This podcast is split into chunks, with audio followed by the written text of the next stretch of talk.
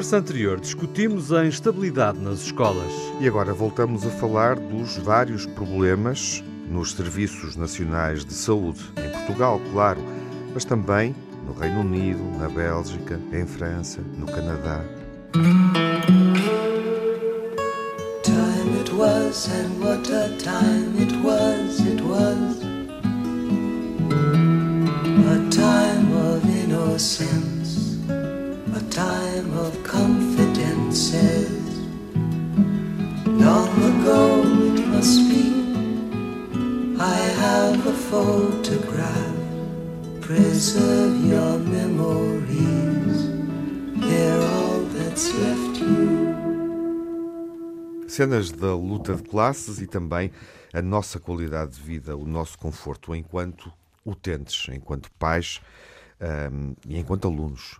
Temos falado disso neste início de ano, sobretudo do conflito que os professores estão a travar, mas é oportuno olharmos, uh, oportuno e determinante uh, também e novamente para uh, a saúde, na sequência de dois anos vividos em pandemia e sabendo do impacto, obviamente, que o problema provocado pela Covid-19 um, ou mais recentemente até pela pandemia tripla que associa Covid-19, gripe e um vírus inicial respiratório, uh, enfim, afeta o serviço de saúde.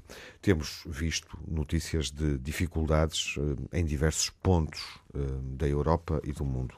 Falamos disso de forma recorrente nas últimas semanas, sobretudo neste inverno, em Portugal, mas essa é também a realidade que se observa noutros países, no Reino Unido, com uma greve histórica de profissionais de saúde no final de 2022, e o problema continua ainda muito agudo. Em França, Bélgica, Espanha, Alemanha, alargando o radar até o Canadá.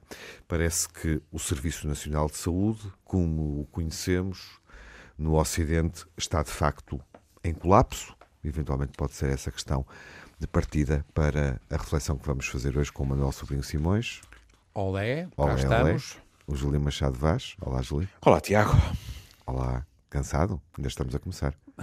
Ah, sempre que se fala de saúde. É, não, é o, e é o colapso. o colapso. Então, então é colapso. não me façam já uma pergunta que eu vou ali a correr buscar uma bebida energética para depois continuar o programa. És tão jovem, Júlio. e o Miguel Soares, olá nem, Miguel. Nem de espírito, Tiago, nem de espírito. Ora, olá, Tiago Alves. Um, bom, uh, de facto, temos assistido a episódios de alguma desorganização, de algum caos, uh, mas uh, quando pensamos que somos únicos na desgraça e sem que a desgraça alheia nos deva confortar, a verdade é que este fenómeno encontra paralelo noutros países, como já referiu o Tiago. E eh, começo por eh, lhe perguntar, Manuel, porquê é que há este denominador comum ou este cenário que se repete em geografias tão diferentes, tão diversas? E países mais ricos e outros sim, mas quase menos todos, abonados. Sim, mas apesar de tudo, não, estamos a falar, não sabemos o que se passa em África. Até reparem, ninguém sim, fala em estamos África. Estamos a falar da nossa realidade. Claro, é muito. Eu, é engraçado. Eu, o, o, este, esta situação é muito é engraçado. Juntou-se duas coisas para mim que são as mais determinantes. É verdade. É a demografia. Esta coisa deu eco, porque está tudo cheio de tipos muito velhos e, com muito, e muito doente muitos doentes ou muito UDB doentes uhum. seriam doentes, têm medo de ter doente. Tá, portanto, isto nestes países foi horrível e nós não estamos a perceber isto. E por outro lado, nós tivemos estes dois anos com a, a pandemia e agora passamos a ter outras pandemias. E nós percebemos que estamos a ter e eu também, para mim, é uma surpresa, eu não sei nada de vírus. Epá, e apanhei-me um susto, porque esta porcaria há mesmo vírus em toda a parte. E nós, eu também já apanhei duas vezes gastroenterites. E quer dizer, e as pessoas estão. A, e há coisas respiratórias, o, o vírus sincial, sincial uhum. respiratório, e as pessoas ficam à rasca, sobretudo porque também não têm a certeza se tiveram ou não tiveram Covid. Nós não sabemos o que é que se vai passar no futuro com as sequelas do, do Covid, teve, é? de quem a teve, Sim. e muita gente nem, nem sequer percebeu que teve. Claro. E, portanto... E, e, e desculpa, Manuel, e há gente a sofrer discriminação causa disso? Claro, pá, a desigualdade. Em que, que é sintoma, sempre... em que sintomas de, de Covid longos estão a ser eh, confundidos com preguiça, etc., em, em, em contexto laboral. Uhum. Exatamente. Oh, oh, Júlio, e queixas de depressão. A palavra que aparece mais vezes é oh. depressão, que eu sei que é aquela palavra infeliz. Nós avisamos. É, to... é verdade. Avisamos. Dissemos isto. E toda a gente percebeu que esta coisa estava muito, muito difícil. E é, e é verdade que vocês dizem que as, as urgências é verdade que num país como o nosso, que, tem muito mal, que está muito mal organizado em termos de serviço de urgência, é mais, nota-se mais, mas está a acontecer a mesma coisa na França, no Canadá, etc. Porque é uhum. é verdade que as pessoas também estão muito velhas. Nós, nós esticamos a longevidade a graus que ninguém consegue. A graus. E por isso aumenta a pressão, não é? É verdade. Eu não resisto os graus, porque na, em alguns artigos que hum. trocamos, e também já agora vale a pena citar, hum. porque o Correio Internacional, numa das primeiras numa das edições recentes, tem uma boa síntese de matérias que refletem os problemas na, na, Europa. E olhando para alguns desses, desses artigos, há um do Guardian que tem um título excelente. Uh, tínhamos a Europa uh, dos 27. a 27, dos 27 e temos, agora. Uh, temos a Europa dos 39,5 graus. É muito bom. Mas não é, desculpa, não é do Guardian, é Ai, do Huffington Post de França. Do Huffington Post de França. É, Obrigado, Miguel. Mas é isso que é engraçadíssimo, reparem. No, como é que é uma, é uma síntese bestial que mete tudo. Uhum. E, portanto, nós vamos ter que nos habituar a uma situação de doenças novas, para além das doenças crónicas, as, as, doenças que estamos a ter por causa da longevidade e as coisas vas, vasculares, blá, blá, blá, é pá, nós agora de repente passámos a ter doenças infecciosas. E o, e o Manuel há pouco preocupado com os vírus eh, em 2023, mas em boa verdade o aquecimento também favorece o desenvolvimento dos fungos. Claro mas muito. E quando falamos em 39,5, enfim, como uma temperatura febril. E bactérias. e bactérias. Mas não quero ser alarmista. Não, mas não é isso. Mas, mas mudou, mudou o clima. Está a mudar. É, tá. E, portanto, o, os, os serviços de saúde não vão ser é pá, tem que ser através do serviço público, porque este tipo de coisas que estamos a falar precisam de um grande investimento infraestrutural, fica caríssimo e, e é em gente que não vai ficar muito bem a seguir. Portanto, não é recuperar um tipo que era um jovem empresário que tem uma coisa chata e que vai a uma, um hospital privado e que volta de lá fresco como alface. Não. Nós estamos a falar de pessoas que são muito pessoas que são envelhecidas, que têm doenças crónicas, que têm mais uma chatice e que depois volta para casa e volta a ter, mais cedo ou mais tarde, uma coisa parecida ou do mesmo género. Uhum. E, portanto, isto dá uma sobrecarga sobre os serviços de saúde que são insustentáveis. Pode acontecer que a gente não possa continuar a ter esta saúde que a Europa civilizada e o Canadá, etc., desenvolveram. Júlio, não achas que isto vai dar o eco? Não, eu estava à espera que tu, à, à beira do precipício, desse um passo em frente não, e mas... dissesse, e portanto temos que estabelecer uma idade limite é, e a é. partir daí é, que temos que pedir amavelmente às pessoas, não é? Que, que vão desta para melhor ou então. Eutanásia programada. Ora bem, mas há aqui uma coisa, o, o artigo, que aliás. É bem feito. Não é, não é proibido dizer isto, não é? Foi o Tiago que, hum. que desencantou. Um, o artigo é magnífico. E há aqui uh, comparações também que devem ser feitas, não para desculpar, seja o que for, em relação a Portugal, e nós já fomos aqui de vez em quando até uh, assaz críticos, mas, por exemplo, a questão de não estarmos sempre refugiados na pandemia, quando chegamos à Inglaterra, vejam o que é, o que é dito.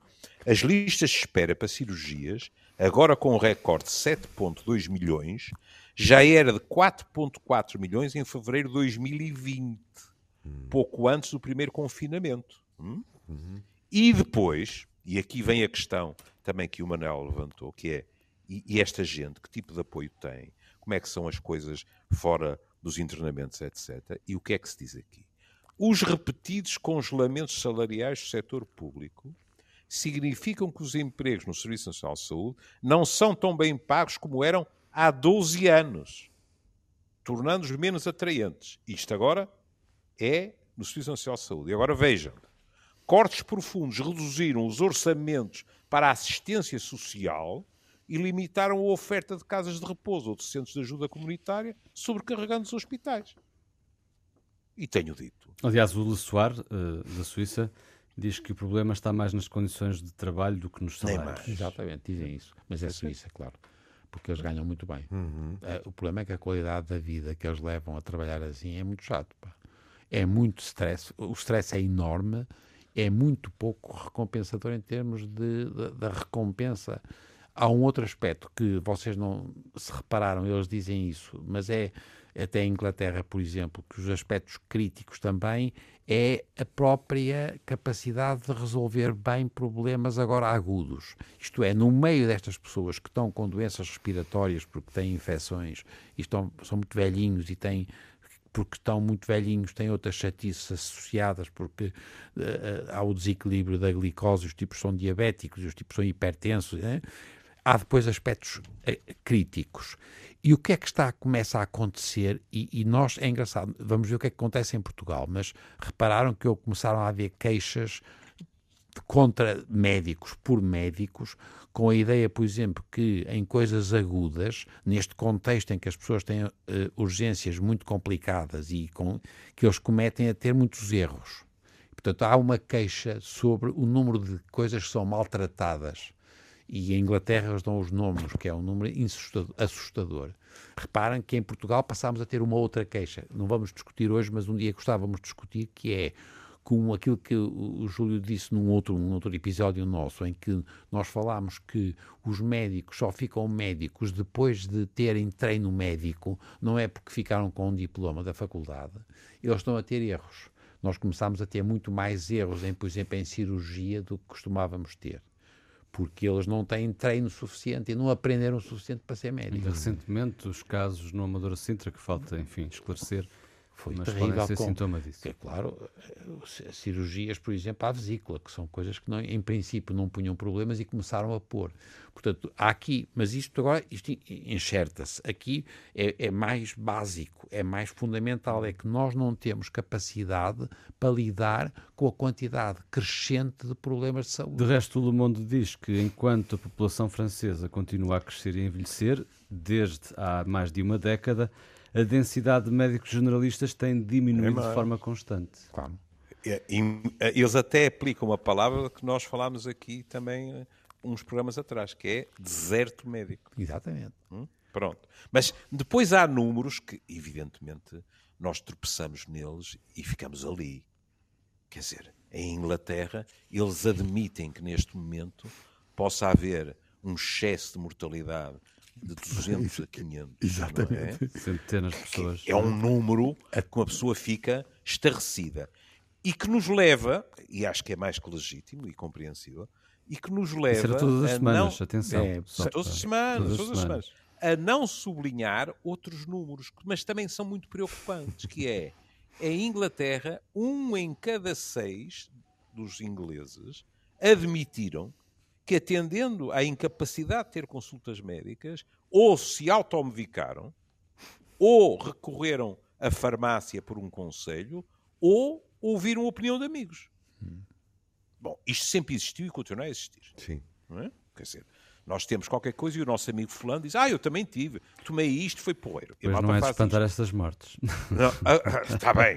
Mas aqui o que é impressionante é dizer eles tentaram a consulta médica. Sim, eu percebi, claro, estava a brincar pois com uma é. coisa séria. É, mas, é. Uh, mas há pouco no, no raciocínio do Manuel uh, sobressaltou-me aquela ideia de que uh, isto pode mesmo dar o berro, devido à forma, se bem entendi, Manuel, como está assente a nossa sociedade, ou seja, de preservarmos a vida para lá uh, de uma esperança média de vida que o planeta comportava e os recursos que tínhamos comportavam. Ou seja, com o envelhecimento uh, generalizado da população, com maior longevidade, uh, os nossos sistemas de saúde e não só não conseguem dar resposta a esse aumento da procura. Como é que deve ser feita a equação para um equilíbrio, enfim, que, que permita que as pessoas vivam mais tempo, melhor, com mais saúde e que por outro lado, os serviços de saúde não fiquem entupidos. Oh, oh, é uma equação muito difícil, é, difícil, muito complexa. Opa, e, e, eu não sei, mas tenho a certeza que há duas coisas que a gente tem que fazer. Nós temos que melhorar muito a organização e, tanto quanto possível, essa organização nas, nos sítios onde as pessoas vivem, ao próximo. Portanto, nunca vai ser uma resposta a nível dos grandes hospitais centrais de ponta, não. Tem que ser feito em unidades periféricas ou no domicílio, primeira coisa. Segunda coisa, nós temos que im, im, recrutar imigrantes novos. Gente nova que vem de países de desfavorecidos. É? Exatamente, desfavorecidos. São as duas coisas. É organizar na periferia e trazer. Já estamos a ter muita gente que vem de países desfavorecidos, não é? Uhum. E eles são novos e eles têm força e vão ter crianças e é a gente acreditar que, até do ponto de vista genético, até pode ser bom casarem com portugueses, em vez de só casarem uns com os outros, uhum. que não deu, não deu grande coisa. Sim, mas nós estamos a assistir a esse ciclo, porque os, nossos, os nossos, jovens profissionais, enfim, neste século, última década, década e meia, um, sobretudo no início da década de 10, obviamente devido às dificuldades que, que, que se sentiram nos países do, do, sul da Europa, em Portugal e não só, optaram por migrar, e, claro. e, nomeadamente os enfermeiros, hum. para, para o Reino Unido, é um caso evidente, portanto, optaram por, por uh, migrar para países mais favorecidos do que o nosso, portanto esse fluxo está a acontecer. Está esse a acontecer ajuda... e falta-me só aqui uma segunda observação, porque o Manuel foi muito definitivo ao dizer que os, o, as grandes unidades hospitalares, os hospitais de referência e o investimento tem sido feito brutal desde desde o início do século, não é? Um, é, é, é, claramente esse o investimento que está a ser feito e essa a não, orientação. Não mas, não, mas não está a ser feita bem, porque está simultaneamente. Pela forma como colocou a questão, uh, diria que está a ser feita de forma desastrosa. Não é desastrosa, mas não é boa. Pronto. não é boa. Sou eu que sou apocalíptico. Exatamente. Não é boa pelo seguinte, ó Tiago, é porque nós confundimos duas coisas. Confundimos hospitais de referência com hospitais centrais para grandes números. Os países civilizados da Europa Central e do Norte, não tem dois tipos de hospitais centrais. Tem hospitais centrais de referência para tratar as coisas muito sofisticadas, mais complexas, muito complexas, etc. Exigem depois, mais equipamento, não é? mais especialização. E tipo uma especialização, não sei quê, que são muito poucos, e esses até são muitas vezes hospitais universitários. Uhum. E depois temos grandes hospitais que servem a população em geral e que têm essa parte, por exemplo, das urgências. Não podemos, só em Portugal é que a gente mistura cá, e de resto, que o, o, de resto São João é um caso excepcional de qualidade porque os tipos têm aguentado, mas sempre com muita dificuldade. E tem Coimbra e, e Santa Maria têm mais dificuldade, porque misturaram duas coisas que eu não acho que não devem ser modificadas e não são, não são juntas em misturáveis. parte não, não são misturáveis em parte nenhuma porque é muito difícil, porque é tal pressão que é a pressão das consultas e das urgências é uma coisa. Outra coisa é o tipo que faz uma cirurgia cardíaca muito difícil, que é crucial. Quando falava em unidades mais pequenas, uh, noutros pontos do país... São periféricas. Que tipo e são, de... são centros, centros, centros de saúde. Centros de saúde. Centros de saúde. Centros de Que, é o que há em todo, em todo o mundo. E depois a, a prestação e, de cuidados domiciliares também. Também, também aumentar quando... imenso. Também existe em Portugal. E estão a melhorar. A rede tem sido, exatamente, e valorizada. Muito, e muito bem. Olha, e outra coisa que a gente tem que valorizar é mesmo a enfermagem. Hum. Porque que vocês estão a dizer que o Júlio dizia que é verdade, nós cada vez mais recorremos a opiniões que não são médicos e é verdade, mas não devia ser curiosos, deve ser enfermeiros também. Há muitos enfermeiros. Já tem uma base. Não é? uma base muito boa para muitas coisas. Hum. E, e, nós temos uma experiência muito. Quer dizer, a enfermagem em Portugal, não sei como é que está agora, mas foi durante muitos anos muitíssimo boa. De resto, por, não é por acaso que são sempre recrutadas. E muito, Exatamente, recrutadas. E, e, gente que sabe muito disto, e há muitas coisas que sabem muito mais do que os médicos em relação a, a atitudes do, do dia a dia, etc. E, portanto, nós devíamos não, não é, agora voltamos naquela conversa, pá, isso é como me irrita, quando ah, temos que aumentar o número de médicos. Opá, pelo amor de Deus, vamos ver se a gente fica com médicos melhores. Mas temos que aumentar, dizia há pouco, o número de imigrantes, e eu tenho uma hum, pergunta sobre isso. fora. Porque, é uh, na verdade, esses imigrantes uh, vão fazer aumentar e responder à natalidade, à questão da natalidade, mas uh, tendo melhores condições de vida e mais assistência hospitalar, etc., em décadas também vão viver tanto como os nativos claro, uh, europeus. Ao, Miguel, Ou eu, seja, essa pressão vai existir à mesma. Claro, ao Miguel, mas eu, isso é o meu egoísmo. Pá, é verdade, daqui a 30 anos já morri. Pá, estou-me nas tintas. Pá, é indecente. Também, mas... também há, há, outra, há outra faceta egoísta na questão. É quando o altruísmo diz... do Manuel é Não vai tanto. Não vai tanto. Pá, 30 anos, 40 anos. Oh, pá, pelo amor de Deus. Não, é que há, o, há outra vertente de, de um egoísmo trágico é quando nós dizemos que os países menos desenvolvidos migram essas pessoas, não estamos a referir que esses países menos desenvolvidos ficam ainda mais com a corda no pescoço. Não pode ser, exatamente. Nomeadamente em África, nós temos países Verdade. em que as gerações do meio praticamente migraram todos. todos. Temos os avôzinhos a tratar dos netinhos. E a situação é catastrófica. Mas em relação, por exemplo, ao que o Manel diz, e que para um professor de antropologia médica, é música para os meus ouvidos, a questão de, da, da teia, digamos assim, da rede e da aproximação cada vez mais aos cidadãos, que eles próprios têm que se ir transformando em agentes de produtores de saúde, como costumamos dizer. Logo no início de janeiro, um colega nosso, o Dr. João Sarmento, uh, escreveu um artigo sobre a questão das unidades locais de saúde. Uh, e dizendo que a direção executiva das instituições de saúde, a esse nível, na opinião dele, tinha entrado com o pé direito porque uh, uh, tinha investido uh, nessa direção. É claro que uma coisa são as intenções, outra coisa depois é a realidade. Mas, de qualquer maneira, faz sentido pegar no artigo, que, na minha opinião, está muito bem estruturado, e verificar uma coisa. No fim. Ah, uma coisa que agrada muito ao professor Manuel Sobrinho Simões, ele diz é fundamental que a informação clínica seja partilhada, que a atuação seja concertada, articulada e padronizada nas diferentes instituições, desde os hospitais, não é? às unidades de saúde familiar, até àquilo que convencionamos chamar de terreno. Mas ele dá um exemplo no fim que eu não pude evitar sorrir quando li. Vejam isto. Atualmente, no Serviço Nacional de Saúde, existem cinco conselhos diretivos das ARS 33 conselhos de administração de hospitais, centros hospitalares, 8 conselhos de administração de unidades locais de saúde e 66 direções executivas, os ACES. Se o professor Fernando Araújo quiser reuni-los todos num único espaço, necessitará de um auditório de dimensão média. Se for generalizado o modelo LS, provavelmente conseguirá reunir todos numa sala de reuniões, entre parênteses, ainda assim grande. Ora bom, isto é posto com humor, mas traduz uma realidade que é incontornável, que é não é possível funcionar assim. Ponto final, parágrafo. Para não ficarmos com a sensação de que, em contrapartida, nos outros países, eh, em termos da organização, não estou a falar do que eh, mencionámos no início do problema geral, funciona tudo muito bem. Não é verdade. Uhum. Por exemplo, vejam, na comparação entre a Alemanha e a Dinamarca, em termos hospitalares, estou a ler, na Dinamarca, para 5,77 milhões de habitantes, há 26 hospitais. Na Alemanha, para 82,52, há 1.151 hospitais. Pronto.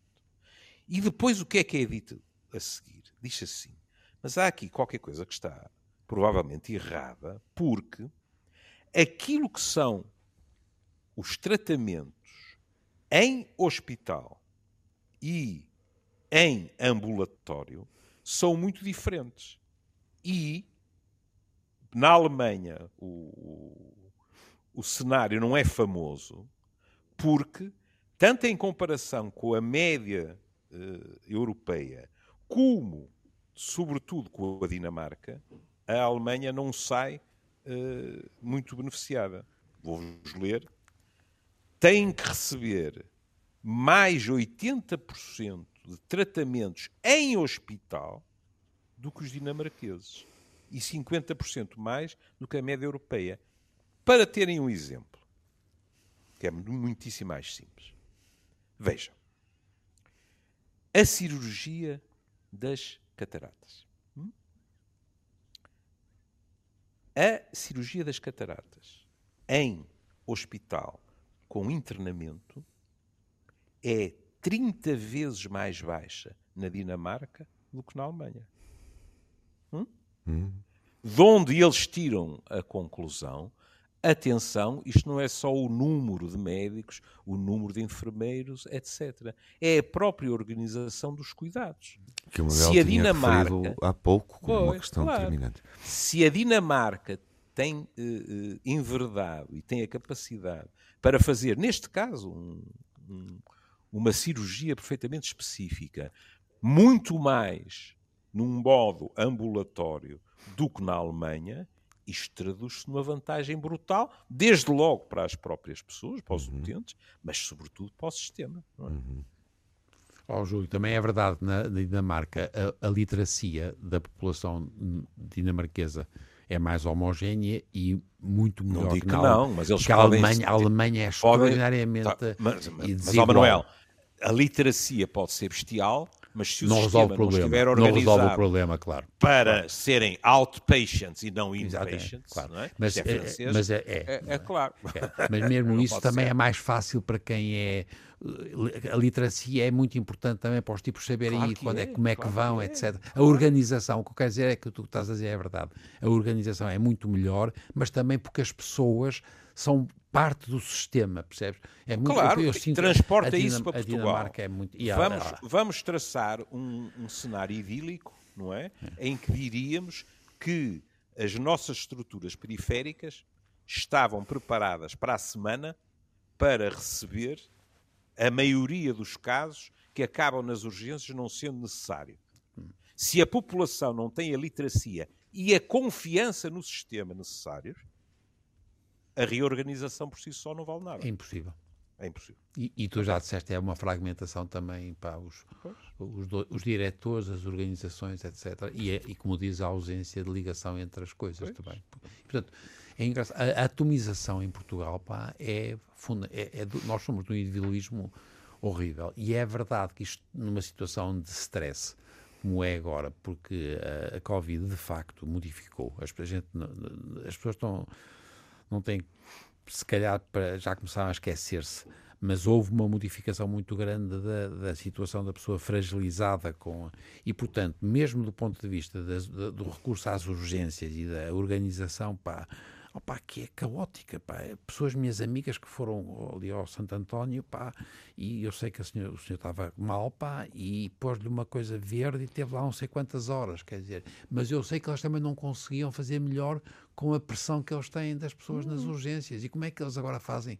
Opa, é difícil. Tu já reparaste que é um tipo naquela, naquela pressão, saber se o tipo se deve ter uma, uma, uma pulseira verde ou não, percebes? É de uma responsabilidade enorme. Uhum. Aquilo é feito, opá, Percebes? E, e, eu não sei, não sei se está a haver ou não uma avaliação, mas vai haver, não é? Mais cedo ou mais tarde nós vamos saber aquilo que estavas a dizer em relação ao que se passa no, em Inglaterra, que é quantos casos tiveram tempo demais e por causa disso aumentou a mortalidade, por exemplo. Claro. Porque nós não sabemos.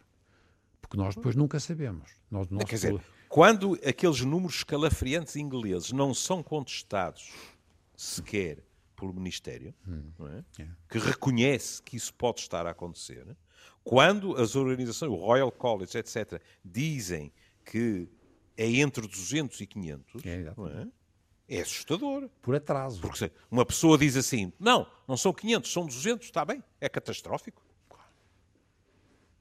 Mas, portanto, nós não temos tradição de saber os resultados, porque nós, os nossos dados de base, também não são bem não são bem escabechados, pá. Não, não, não, e depois o contexto, em termos, digamos assim, da própria medicina, é um contexto uh, sinistramente fascinante. Porque o que é que nós ensinamos aos nossos alunos? Nós ensinamos aos nossos alunos que até a uma determinada altura era o paradigma curativo e predominavam as doenças infecciosas. E depois tinham chegado os antibióticos e depois tinha começado o envelhecimento, e eu e tu moemos a cabeça e continuamos a moer de tanta gente por esse país fora, dizendo o cuidar, o cuidar, o cuidar. O que é que a pandemia trouxe? A pandemia levantou a mãozinha, como aqueles guarda-chuvas das excursões, né, que vai à frente, a malta toda, e disse: Sabem de uma coisa? As doenças infecciosas anunciaram o seu fim com demasiado otimismo. Estão cá outra vez. Exatamente. Não é? Gostava de vos deixar uma nota a propósito do que o Julio instantes disse e daqueles números uh, impressionantes no Foste Reino para o Unido. telemóvel, eu conheço esse tom de Fui, voz. fui por isto. foi. Fui por isto. Estás a ver? Estás a Fui ver? por isto, fui por isto, porque estive aqui a fazer as contas e, eh, eh, enfim, o valor mínimo que era o 200 mortes, 200 mortes por semana dá ao fim do ano 9.600 mortes. Em Portugal, em 2022, houve mais 15 mil mortes do que era esperado pelas autoridades de saúde. Isto há que pensar, não dá? Mas a comparação não sei se é Eu sei, não se pode fazer Porque diretamente. eles dizem, eles estão a falar de causa. mortes evitáveis Uhum. por não terem sido eh, atalhadas, não é? E Não aqui é não o mesmo sabemos, tipo. E- e não Aqui, aqui há uma, uma é, são tudo. Todas as Haver aumento de mortalidade pode ser um golpe de calor, pode ser Foi. eh, E foi a eh, infecção. as infecções, por exemplo. Mesmo as próprias infecções e não foram para o hospital, percebe? Ainda Claro, assim, é. ainda assim eh, é, um, é um número de mortes que está muito acima do que era esperado pelas autoridades de saúde, o que também quer dizer Que houve mais mortalidade e que não está a ser dada a resposta E- toda mas que vai, seria desculpa, possível. mas é? vai- já vou dar uma novidade. Vai, Então. Como estamos a ficar cada vez mais velhos, vai ser todos os anos vai piorar. Posso-te garantir. pá. Só se- Eu pensei que ia dar uma notícia em primeira mão e Eu, afinal... gost- eu gostaria de salientar a alegria Ela já é com- é com que um jovem de 75 anos. É como o cancro, no fundo. Manuel. É como o cancro. Não, mas o Também cancro- tende a aumentar, eh, considerando que a população também está a envelhecer. São, Tá, Muda são- muito a são- demografia. A demografia é terrível. Exatamente, é isso E mesmo. tenho também uma notícia para lhe dar, Manuel. As dificuldades nos hospitais não vão parar de subir. Ah, ah, estão nesse registro? Não, é- Então tenho uma novidade para vos O dar. Júlio não Estamos, estamos Júlio não todos, resiste. estamos todos nesse registro só com o Manuel, mas, e o Júlio não quer ficar de de fora. Saiu um novo estudo que diz que por semana hã, mais que dois, duas medidas de álcool já é demais em termos de probabilidade de termos cancro. É melhor do que os que dizem que não se pode beber nada, mas vejam, duas medidas, não é? Pronto. Por semana. Epá, Por semana, isto é essa semana. competição de quem dá a pior notícia. Ah, voce- vocês é que entraram nisso. Não, não me agrada, não me agrada. Não é? Nó- Nós parecemos, uh, nunca estiveram nessa situação. Uh, Nós parecemos aqueles encontros de idosos em que há uma competição pela gravidade das doenças. Porque uma pessoa diz isto e o outro diz: Ah, você sabe lá o que isso é, o meu reumático. Era uma boa forma de terminarmos as nossas conversas. Não é? Eh, que era cada um puxar o, pior estúdio da semana. Não, o pior estudo, o pior estudo da semana. Trocarmos aqui três ou quatro. Sincera, sincera serviço pessoais, eu e o Manel estamos em vantagem porque somos velhinhos. É, é? exatamente. Bom, há uma coisa pelo menos que eu registro: é o nosso bom humor negro. Não, mas quer dizer, porque a gente. pá, não é Mas, fácil. Mas, ó é Miguel, uh, uh, vamos ver. Agora é de formação profissional do psiquiatra. Enquanto nos conseguimos rir de nós mesmos, nem tudo está perdido. sabes? Exatamente. É uma defesa também que Não temos, é? não é? Para além de que, como sabem, está muito na moda a terapia pelo riso, por isso só nos faz bem as endorfinas, ao que parece. Exato. Bom, vamos despedir com um sorriso, pelo menos. Não direi com uma gargalhada, mas um sorriso. Vamos Manuel, lá. o seu Vamos. sorriso é contagiante. Não, mas atenção, eu ando assustado. Não, não vos escondo. Não é agora, não é só agora pessoal. Vocês, é vocês só- pensavam que ele vos deixava ir embora bem dispostos. Estão enganados. Eu a eu ando- tentar eu ando- dar a volta à coisa. Epá, E o é Manuel estava com um sorriso para mim é e isso. depois, mas eu ando assustado. Eu ando Ando assustado. assustado, pá, ando assustado. Andamos todos. O que te vale é que és um jovem, senão. O Tiago está neste momento paralisado. Estou a pensar, Speechless, como dizem os anglo-saxónicos. estou a pensar no carnaval. Parece-me tudo muito carnavalesco. Este final de conversa. Está a chegar o carnaval, faz sentido. Então vamos comprometer-nos a fazermos programas mais dignos da quaresma. Ou mais indignos. Meus amigos, um vamos abraço. lá. Caríssimos, E até à um abraço. próxima. Um abraço. Até à próxima. Um abraço, fiquem bem. A time of innocence, a time of confidences. Long ago it must be. I have a photograph. Preserve your memories. They're all that's left you.